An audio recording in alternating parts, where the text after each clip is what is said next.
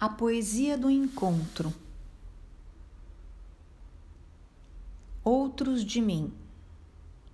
Neste episódio será apresentado um diário de relatos de encontros clínicos em psicoterapia da escuta que, para além do entendimento intelectual, explicitam uma vivência afetiva, experimentada no corpo e na psique do terapeuta e do atendido. O diário fala de uma atmosfera de sentimentos, sensações, expressões, gestos, olhares, palavras.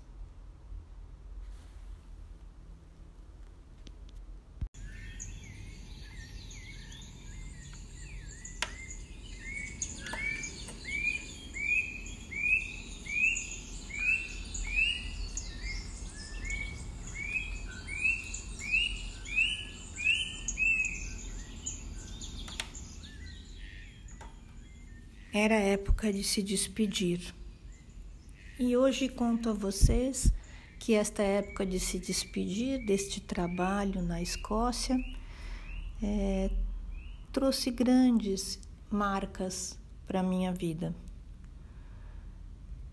Descobri que trabalhar é cultuar, que trabalhar não é sobreviver, que trabalhar é se purificar, é jejuar, respirar, tomar banho de água e de fogo. Neste lugar aprendi que trabalhar não é para pagar as contas. E por isso hoje relato para vocês a despedida deste lugar.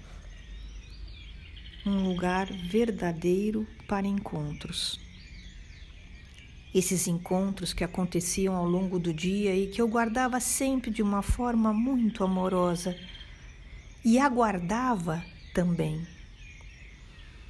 Eles vinham todos, cada um, cada um, como uma oportunidade de juntos redimensionarmos a nossa existência, redimensionarmos a nossa visão da vida. Cada um trazia o seu ritual de existir, uma pessoa diferente da outra, todas únicas e marcantes, grandiosas. Tive a oportunidade de, por meio desses encontros, descobrir que a nata que sustentava o grupo unido era a diferença de cada um. Vocês sabem, né? A nata é a melhor parte do leite, é a parte gorda, proteica. Sabe, a, a nata é esse lugar onde é, existe um alimento tão rico, tão rico, que pode nos nutrir. Assim era a convivência, assim eram os encontros era uma vivência proteica. Aquele lugar de estar e trabalhar, de ser e se movimentar, de rever, de reviver, de ser, trazia sempre para mim, para meu corpo, um experimento, um experimento inusitado, um experimento de ser casa de ser família, de ser lar, de viver a vida em comunhão. Eu encontrada, eu encontrava afortunadamente muitos modos de ser e provava do sabor de cada um. Um sabor absolutamente único num espaço comum. Assim era a casa, o lar onde vivíamos junto a tantas pessoas com necessidades especiais. A minha pessoa também tinha necessidades especiais. Estávamos todos juntos, cada um em si, construindo prosperidade e entrando cada vez mais em contato com quem éramos. nós estávamos verdadeiramente ligados. A nata, que era o grupo, estava sempre viva, olhando, prosperando, interrelacionando-se como uma língua que escutava. O grupo escutava. Sim, o grupo via. O grupo falava. Mas não falava em bloco? Não era um sentimento ou uma sensação de algo que não tinha pessoas. Pelo contrário, a diferença da língua, que praticamente não existia, não excluía ninguém. Estávamos todos num grupo que fazia parte de si mesmo.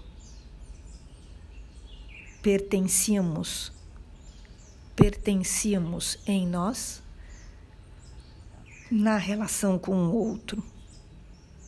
Um meeting era sempre uma forma de oração. Assim, as impressões ficavam no corpo. As impressões ficavam marcadas. Os efeitos e as qualidades das relações daquele lugar construíam sempre uma grande obra de arte. A pele, o olhar, o silêncio, tudo contemplava o pulsar das relações. E o nosso corpo, em ação, era verdade quando estava junto a cada um. Eu fui embora daquele lugar. O tempo de estar na casa, no lar, no campio, acabou. Na memória sensorial eu trouxe a música de cada um o profundo soar soprano de Amanda. O som que pude captar partiu comigo. A música sempre ainda me visita. Estava mesmo em uma comunhão inseparável, já que minhas células vibravam e ainda vibram quando escutam uma bela época. Uma bela ópera sempre me remete às memórias junto a Amanda. Sabe, a memória só é útil se ela puder ser uma oferta de compreensão, não é mesmo?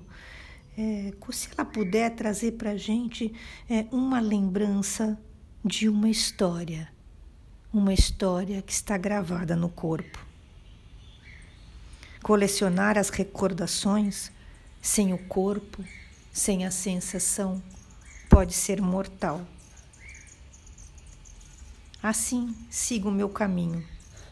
Recolho no espaço de minha memória alguns ensinamentos.